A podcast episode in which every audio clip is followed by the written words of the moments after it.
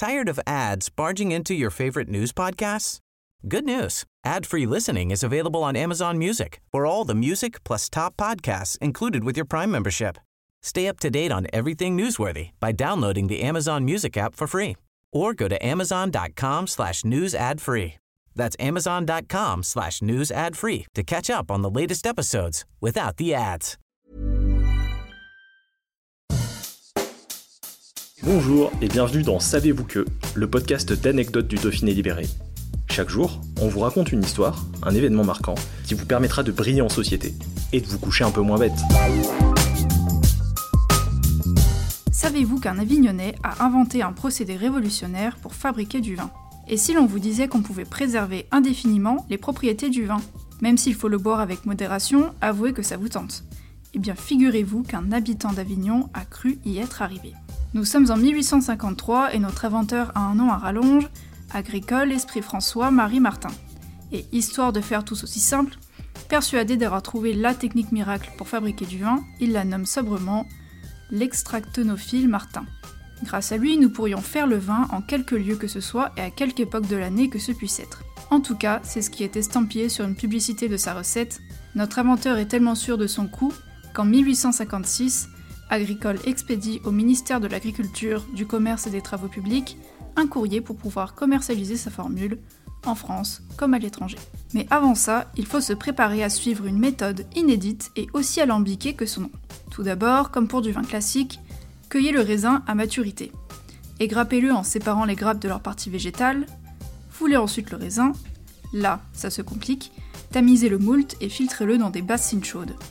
Avant qu'il soit en ébullition, il faut remettre la moitié des enveloppes de raisin avec le moult. Vous suivez toujours Notez bien la suite. Filtrez à nouveau l'ensemble à travers un tissu métallique. Chauffez une nouvelle fois jusqu'à obtenir un sirop. Et là, il faut ajouter le reste des pots du raisin avant de refroidir le liquide. Et voilà. Pour le consommer, aucun problème, il n'y a qu'à reverser l'extrait dans un fût avec autant d'eau que l'évaporation occasionnée lors de la première opération. Maintenant, l'extrait de raisin ne bougera plus. Il affrontera vent et marée sans frémir, que ce soit en Chine ou à Moscou, comme le clame sa publicité. Et puis c'est moins cher à entretenir et à transporter, car c'est plus petit. À en croire M. Martin, l'honneur du sud de la France est ainsi sauvé. Les monopoleurs en liquide ne pourront plus calomnier les vins du Midi, martèle-t-il. Encore mieux, la Sibérie pourra boire du meilleur vin à plus bas prix. Pourquoi la Sibérie? Parce que c'est loin et qu'il y fait froid, contrairement au Vaucluse. Voilà. Seulement, il y a un hic, pendant que l'inventeur vauclusien tape des mains et des pieds pour obtenir une réponse, le conseil d'hygiène publique du département cogite et coupe les cheveux en quatre, ou plutôt les grappes. En 1857, le ministère de l'Agriculture rend son verdict. Monsieur Martin est bien autorisé à vendre son produit, car il ne contient aucune substance nuisible à la santé. Mais ce n'est pas du vin. En effet, il devra vendre son produit avec le nom vin artificiel de mou concentré. Et pourquoi? Parce que travailler du raisin ne suffit pas, sa méthode dérive trop de la technique traditionnelle.